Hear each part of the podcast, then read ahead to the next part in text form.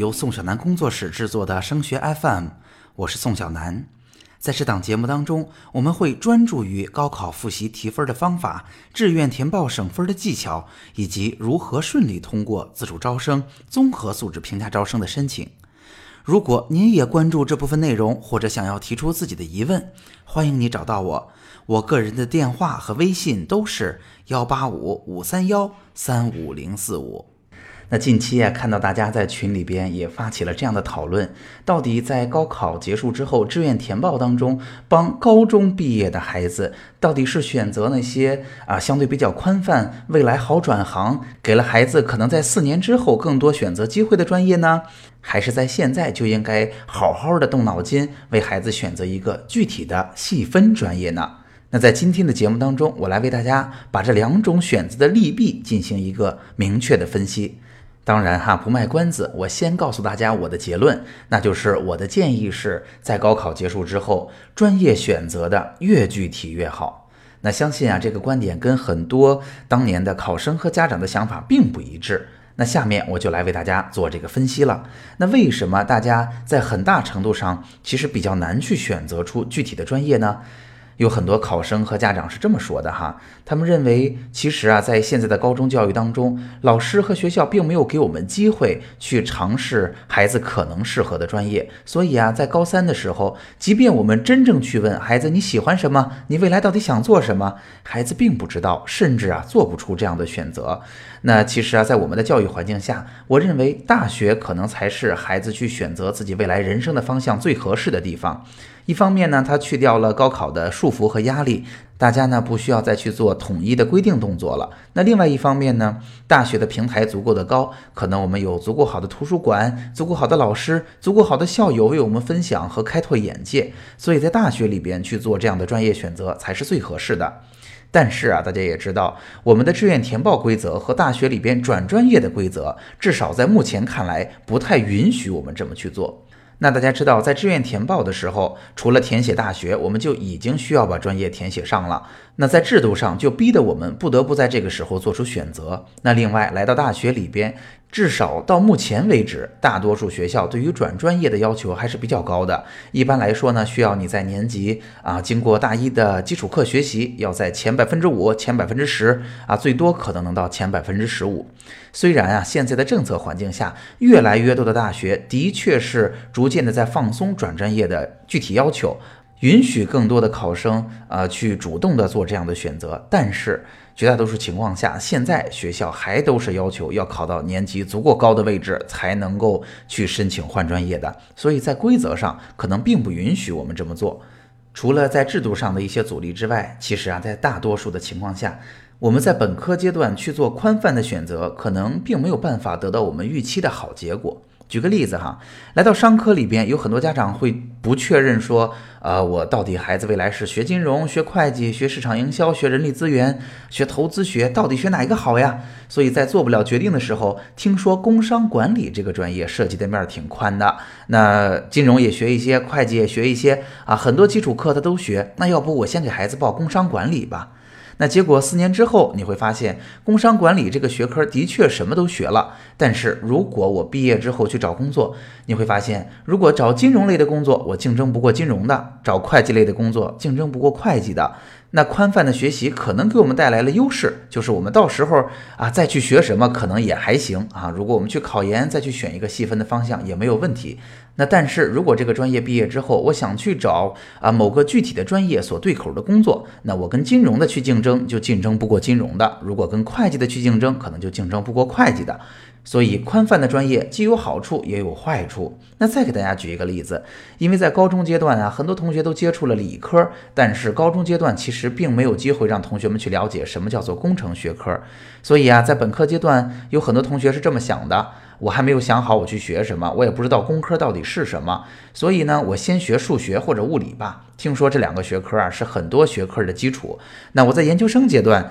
大不了在数学的基础上去转计算机，或者在物理的基础上再去转电子啊，去转机械呀，能不能这么去做呢？很多同学啊都已经做出了这样的选择。然而，我想告诉大家，其实这样的选择并不是很有利。一方面呢，数学、物理这属于基础学科，它们跟工程学科的差别还是蛮大的。四年之内，无论是基础课还是专业课，可以说虽然啊那个最大的基础还是比较一致，但是课程的设置天差地别啊。这四年数学和物理的积累，对于你电子、机械、计算机这样一类学科的帮助，可能并不是特别大。如果在四年之后，你去跟那些本科就是学这些专业的同学去竞争，无论是考研还是找工作，其实你们的差距就已经拉开了。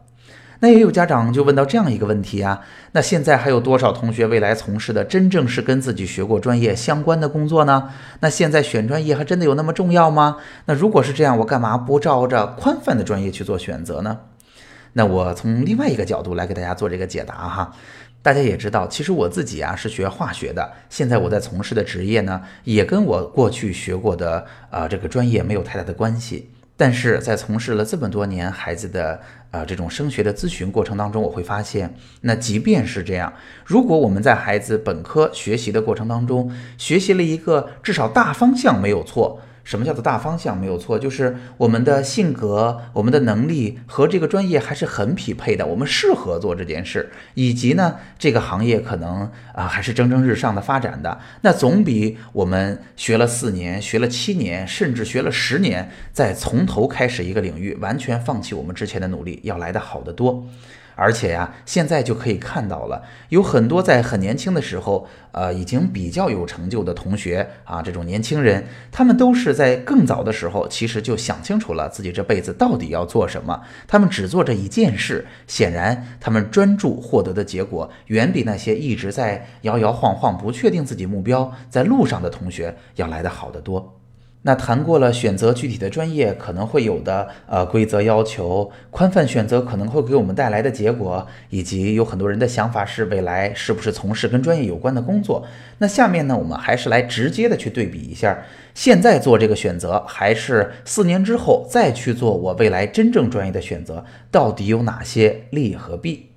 那我们先说未来选择吧。假设现在我们选了一个比较宽泛的啊，未来比较容易转到别的专业去的。啊，至少我们想来是这样的专业，会有什么样的优势呢？那现在至少我们高考之后的压力就不那么大了啊，我们至少可以把这个选择推到四年之后了，所以压力肯定是减小了。而且呀，在大学里边这段经历可能会让我们四年之后选得更准，或者更会选了。但是这个劣势也是很明显的，大家知道哈，专业职业的选择其实是一个不断摸索的过程。那在本科阶段，我们放弃了这一次选择的机会，没有去做自己最想做的尝试。那我们在这四年里边，可能真正有的体验啊，也不是能够帮助我们未来做出好选择的体验。同时啊，要提醒大家。其实孩子们去选择未来的行当，真正高的成本并不是四年的学费，并不是做的亏了还是不亏，而是孩子的时间成本。孩子无论如何会在未来的四年里边去学一个专业，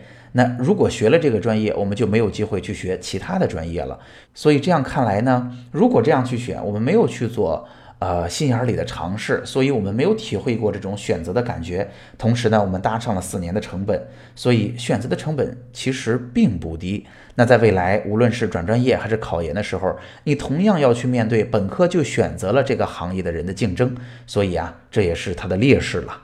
那如果现在我们就去做选择，会有哪些优势和劣势呢？它的优势显然就是，那我们早去做了这个选择的决定，早去积累，早去体验了这样的感受。那在大学里边，如果不合适，我们可能会更早的知道。那第二呢？显然在志愿填报当中，如果我们目标更明确，这对我们的优势还是很大的。比如说哈，如果碰巧同学真正喜欢的专业，啊，它是一个比较小众的专业。举例子，这两年我在咨询当中已经碰到好几个同学，比如说，我就真的很喜欢历史，我就想学历史，或者呢，我就真的很喜欢环境，我未来就报了环境工程。那这样一类的专业呢，它的分数其实并不超级高，所以在平行志愿的规则下，我们甚至压着学校分数线就能进到一所好学校的同时，还能选到我们喜欢的专业。那另外一方面呢，在志愿填报的过程当中，如果我们已经明确了自己未来想要干什么，其实很多同学就有机会去选择专业领域在全国最好的这所学校。那很多同学因为没想好，所以他可能冲着你比如说商科去，很可能会冲着